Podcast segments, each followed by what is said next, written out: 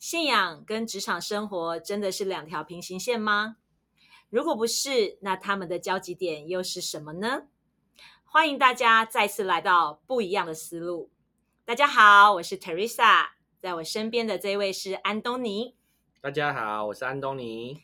安东尼，我们上一集 Podcast 啊聊到了关于就是眼光，到底你相信了什么？那我们也发现，其实我们从小到大有一个被教导很深很深的观念，就是要吃得苦中苦，方为人上人。但是也因为这个眼光，让我们越走越奇怪，好像哪里有苦就往哪里去。那最后，我们也从你的分享当中发现，其实不一定要这样。但是大环境就是这样。那我们如何能够跳脱大环境，有不一样的眼光、不一样的看见呢？安东尼，你可不可以跟我们分享一下？通常当你卡在一个呃困境的时候，你都用怎么样的方式来转换眼光的？这是一个信心啊！其实你想想看哦，当当天的彼得是不是遇到一个很大的困境？是他忙了整个晚上，什么都没有啊？是，那是不是就这么环境的困境？嗯，对。好，那彼得开船到水深之处，得到丰盛的渔获，他有吃得苦中苦吗？他要做啊。可是事实上，只是单纯的听耶稣的话，把船开出去，他有吃得苦中苦吗？嗯，好像不是诶，因为原本跟他专业的判断是不太一样的。对，所以事实上，得到丰盛跟度过困境的方法。是能够听神的话，用神的眼光来看。但是我有个问题，彼得那时候做这个选择是非常的挑战他的心，因为耶稣叫他做的事情是完全不在他专业判断里面的。你知道，一个人要能够做这样子的突破，完全颠覆他原本的专业判断。或许就是他过去从小到大他所累积的经验，这不符合常理的。对啊，所以我们上次才讲嘛，人的尽头才是神的起头。报告，我想问，一定要到尽头吗？当然不用啊，那就要看你转换眼光的速度有多快，还有就是你心中的神到底有多大。我不太懂哎。神对我来说，我就是已经选择他啦，所以我跟随他啦。那有什么我不理解的吗？那你相信他有多少？就是如果彼得今天他忙了一整晚，那但是他没有愿意相信耶稣，他没有把船开出去，他是不是要继续吃得苦中苦，然后想尽办法，然后用很多的方式？才能找到那个丰盛的可能。所以你的意思是不是指说，虽然我们已经在脑海跟在心里面，我们已经选择跟随耶稣了，但是很大的挑战是在我们的本来的运作逻辑思维上，我们愿不愿意放下我们的习惯，然后？去做一个不是我们擅长的事，那这样很冒险呢，很危险呢。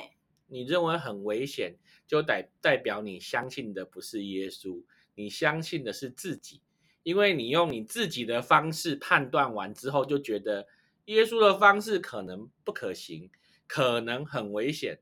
但是如果是用耶稣的角度来看的话，你的方式才很危险。哎，这可以再多说一点吗？什么叫我的方式很危险？因为你用你自己的想法去看耶稣，那如果耶稣是真正的神，是不是其实他有很多的能力是我们不知道的？哎，很多能力是我们不知道的，那肯定啊，不然我信他。那你信他，你为什么信一半？你嘴巴说我信啊，我信啊，我信啊，然后当耶稣跟你讲这样做的时候，你就说你这样做好像很危险，我还是不要信好了。嗯，好像有被你戳到那一丁点。可是啊，就像现在，我们来聊聊现在大环境好了。现在整个疫情已经一年多了，有很多公司其实付上很大的代价，有很多人他可能连工作都没办法做了，那他怎么养他的小孩？他怎么过日子？那你不会觉得真的有个疑惑，就是那未来在哪里？那我要怎么办？这是真的很大的困境啊！确实啊，尤其很多企业主开玩笑，他可能连家过年了。他红，他年终发不出来，红包发不出来，他连买菜钱可能在哪里他都不知道，那怎么办？因为这困难就是真的这么大，啊那怎么办？那我们就先来讲讲看，到底在你的心中，上帝有多大，困难又有多大？就像其实，在圣经里面呢，有个故事，我们应该大家很多人都听过大卫的故事。嗯，那我们来听听看大卫的故事。好啊，你说。就是在当时的以色列啊，当时的的王是扫罗王，在他当国王的时候，菲利士人来攻城，然后啊，这个里面有一个将近三百公分的巨人，叫做歌利亚。那其实歌利亚呢，就是他们眼前的困难。那对扫罗王跟以色列百姓来讲，菲利士人来攻城，又有一个三百公分的巨人站在前面，他们面临的是亡国的危机。你觉得跟现在的疫情是不是同等的是一样大的压力？确实啊，如果我是那个国家的那一些兵啊、将领啊，甚至是人民，有可能我真的就要失去很多。那所以，如果你是那个地方的人民，你那个时候是怎么看上帝的？你在哪里？还有嘞？为什么没有保护我们？那跟现在你面对疫情的时候？有没有很类似？哎呦，人就是软弱，会怕啊，这是很正常的啊。对啊，所以那个时候的以色列的军队呢，每个人就是在那边，你到底在哪里？为什么我们敬拜你，结果你却让我们面临亡国的危机？我们所有的士兵平均一百七十公分，为什么你派了一个三百公分高人站在对面，而且那个人还不断叫嚣，出来单挑啊，来单挑啊！就出来单挑嘛，你们怕什么？对不对？那现在跟疫情有没有很像？一天到晚就那边来呀来呀来单挑，我还会变种，我还会变种，看你们的 看你们的疫苗多厉害，我在变，我变，我变变变，哎，还蛮贴切的呢哦。对啊，那所以其实整个以色列上下，不管是军队、国王或者是百姓，通通在一个非常大的恐惧里面，大家就是在问上帝你在哪里？可这时候很有趣，那个大卫的爸爸叫耶西，嗯，大卫他们家有八个兄弟，前面的三个大哥、二哥、三哥就是在战场上跟着扫罗王，然后耶西很担心三个儿子的状况，就把最小的儿子叫来，就大卫说啊，你就到战场去送个便当，啊，顺便看一下哥哥的状况怎么样，然后他就派大卫去了。大卫那个时候呢，大概差不多就是十三到十五岁左右了。他到战场去的时候，就看到那个巨人在那边叫嚣。其实歌利亚那天在那边叫嚣已经四十天了，哇，蛮久的呢。蛮久的，我们疫情已经叫嚣一年了，哦这也是也蛮久的，对不对？对。那其实，在以色列人的面前，这个这个困难，这个亡国的危机，这个压力超级大吧？对呀，对。然后结果大卫去了之后呢，他就看为什么以色列的军队每个人都在那边讲：“哎，我跟你说，国王有奖啊，你上去跟他单挑，你挑赢了，国王把女儿嫁给你，还让你有一生荣华富贵。你去，你去，太可怕了。”对，大家推来推就没人敢去。可是大卫这个才十几岁的小孩就在那边到处问：“真的哦，真的只要打赢。”就可以娶老婆了，是因为那个公主很漂亮吗？哎，公主的确很漂亮。那如果是换成那些以色列的那个军队，他们为什么不去？因为对面那个三百公分好像很可怕。所以你看哦，那个困难已经大过了奖赏。嗯，所以也就是说，在那个情况下，靠着自己已经没有办法做了，因为他们说上帝不在了嘛。上帝在哪里？你为什么遗弃我们？整个城上下都是这样哭。结果呢，大卫他就很生气啊，就对着歌利亚说：“你是谁？你竟然敢对永生神的军队叫嚣！所以啊，大卫他就带着他的弹弓，然后捡了五颗石头，因为我们要知道，大卫原本是在那个旷野里面牧羊的，然后他就拿着那个赶羊的那个木杖啊，然后弹弓是用来打那个野狼的啊，他要带弹弓跟石头就到战场上去了，就跟歌利亚讲：“来啊，来单挑啊，来电钩机啊！”这个真的是个小屁孩嘞，真的是找死！真的是小屁孩。你要想想看，当时的军队是一百七十公分高平均，歌利亚三百公分，那这个小屁孩大概几公分？不知道，我看国中国中生应该大概一百三、一百四或是一百五吧，嗯，反正大概是他的两倍高。可能他就这样喊，结果嘞，大卫他就拿了小石头，就拿弹弓，咻，然后咚就打到了歌利亚的额头，然后歌利亚就应声倒下。歌利亚倒下之后，菲利士人吓坏了，立刻鸟兽散，结果这个王国的危机就消失了。这其实对歌利亚来讲蛮羞辱的。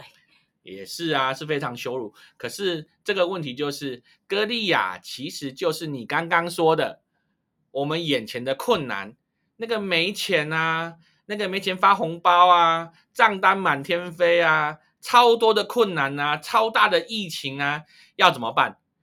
结果大家在问上帝在哪里？嗯，上帝在哪里？他在一个，我哪知道他在哪里呀、对啊，上帝不知道在哪里。可是上帝派了一个送便当的小孩，用一颗石头就解决了歌利亚。所以事实上，是不是我们把困难看得很大，然后结果呢？上帝就说：“啊，你们也太小看我了吧！”因为以色列百姓在祷告的时候，可能会希希望上帝砰从天上打个雷，对不对？直接劈在歌利亚身上，或者是呢，就是上帝是万军之耶和华嘛，那少说要骑着白马，然后喷着火啊，然后从天而降啊，对不对？这个这个形象比较符合。对对，后面还带还带着满满天的天使天军，对不对？对啊，不然就是来个大地震啊，然后轰隆轰隆轰隆，对不对？然后刚好像那个当初那个红海一样嘛，就是把菲利士的军全部淹没啊，这样才叫大神机嘛。对，这么大的困难，要大神机，呃，如果以电影来讲，这样才能够形象吻合，完全一致，对，才会有那个剧情张力。没错。可是上帝就说，你们把困难看太大，把我看太小了，所以他就派了一个送便当的小孩，用一颗石头，等于就是那个上帝只是用小指头推了一下，歌利亚就倒了。那你在说这一次的疫情，谁是送便当的小孩？我怎么知道谁是送便当的小孩？可是事实上，全世界都在疫情的笼罩之下。对，可是你有没有活得好好的？因为我在台湾很幸福啊，台湾现在很安全。不止在台湾，是不是还是有很多人活得好好的？是啊，但是他们环境让他们还是很害怕、啊，因为真的是很不安全啊。那就对啦。那当时的以色列百姓，环境也让他们觉得很不安全，在战场上随时有人会死掉，而且你不知道谁会死掉。但是事实上，上帝在不在？上帝还是在。嗯，那难道我们现在要等送便当的小孩出来救我们吗？那你自己为什么不当那个送便当的小孩？诶，那我可以怎么当送便当的小孩？回到主题，信心。哦，那可是我还是连不上哎、你可以再多说一下吗？信心为什么那个信心这么重要？那那个歌利亚这么大，我要如何变成送便当的小孩？难道我也要带着便当出门吗？还是还是其实又回到上一集，就是我的眼光在看什么？就是眼光啊。事实上，当时大卫讲一个很重要的话，歌利亚所面对的不是以色列军队，不是扫罗王的军队，他面对的是永生神的军队。所以事实上，他就把上帝给拖下水了。就是说，歌利亚对着神的军队呛虾，那上帝是不是要出来要出来处理？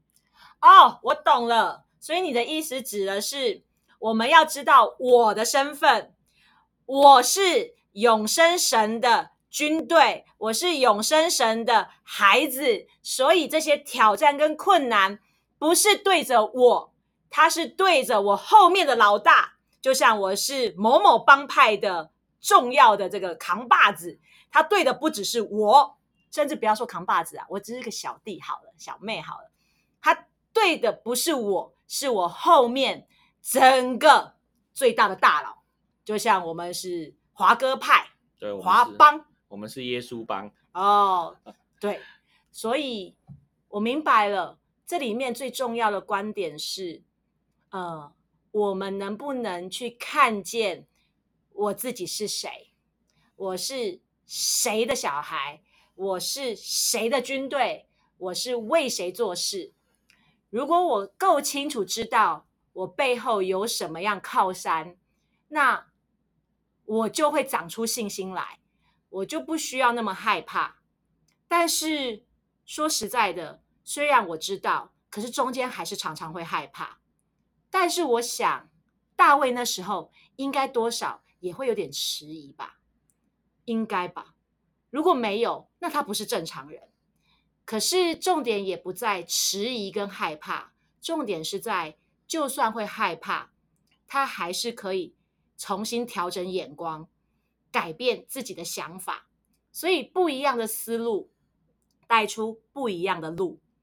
哦，安东尼，我明白了。那你不是最害怕没钱吗？那你现在怎么看这件事呢？其实这件事也没有很难呐，因为事实上，上帝本来就把丰盛、把富足给我们。那信心就像是提款卡，就是上帝跟你说：“我已经把你所需要的一切都存在银行，然后你要拿这张提款卡去提出来。”嗯，那这张提款卡跟密码就叫做信心。你如果对这张卡片没有信心，你就不会拿去提款机去提款。那所以，如果我们只是看着账单，而不看着你的提款卡，那你是不是在恐惧里？对。那你如果知道你的提款卡可以提出钱来，你对账单就不会害怕。嗯。那你对于这张提款卡的信任感有多少？其实要回到你对上帝的信心有多少。那信心有多少是什么呢？就是你到底有多认识这位神？你跟他的关系到哪里？就像说，我今天跟泰瑞莎说，你的提款卡里面我要提一千万，可是我对你的信心应该没有到那里，我觉得应该没有。我提款卡里面没有一千万。我们其实常常不知道对方的户头有多少钱。啊，对对对对。但是你如果跟他关系够好，你就知道他有多少可以提。嗯，那所以。上帝的户头到底有多少钱可以提？重点在我跟上帝的关系有多靠近，我才会知道他身上、他背后。就像如果我够认识郭台铭，够认识王永庆，我如果是在这个家族，我生在这个家，我如果够了解，我就会知道我背后的靠山有多大，对吗？对，但当然啦，你跟他关系也要够好，他才会把提款卡给你嘛。啊，对对对，不然他跟你非 亲非故的，为什么要给你啊？呃，报告警察抓他。对啦，你说的完全没有错。我觉得今天我们聊到一个很重要、很重要的重点，就是眼光带出结果。那那眼光最重要的，还是要放回在怎么看。信心跟身份这件事，对，如果我们真的不够了解我们是谁，我们真的会因为环境就带着我们东跑西跑，以至于我们一直没有办法，好像真的去到我们该去的方向。但是如果我们知道自己是谁，我们就知道我们要做什么，为什么而做，所以我们走在这条路上，我们就会很有力量。就算面对挫折、挑战跟环境的压迫，我们知道我们自己是谁，我们知道我们依靠的是什么，是不是那个信心就会长出来？而且当有这个信心的时候，那个困难就不会那么可怕。而因为我们有这样的一个啊。信心这样的一个力量在里面，所以我们也会有智慧去面对接下来的挑战，甚至我们也会有勇气可以继续再往前走一步，再走一步，对不对？对，哦，太棒了，安东尼，我今天又学到了一个新的不一样的观点，真是有慧根呐！你真的是打开了我全新的思路。嗯，好吧，我决定了，接下来要过年了。我要有信心，过年回家，不管我怎么吃都不会胖，耶！哈利路亚。那首先要去把圣经全部念一遍，关系够好才不会胖。我觉得我们这样用是不是歪掉了？实在是，好吧，不管。对我来说，嗯，我觉得今天是一个很好的开始，因为马上就要过年了，过年就是一个团圆的一个季节。那不管我们现在现实的环境如何，困境如何，呃，我都相信神真的都在。如果我能够看见我自己是谁，我能够领受这个信心，我就能够长出肌肉，以至于我在面对不管家人怎么问我，我都可以不害怕，能够很真实的回应他们。嗯，我觉得这也是很多听众朋友。需要的，因为我相信大家今年其实都不容易。那也祝福大家真的能够在接下来全新的一年要开始了，我们都能够好好的去想一想，为着过去这一年我们的努力来感恩。然后有什么事情是我们觉得我们可以再调整眼光，以至于我们在接下来新的季节、新的一年来到，我们可以用新的眼光、新的开始，领受全新的祝福。那在这边。祝福大家都能够有幸福、快乐、一家团圆、美好的新年！谢谢大家，拜拜，拜拜。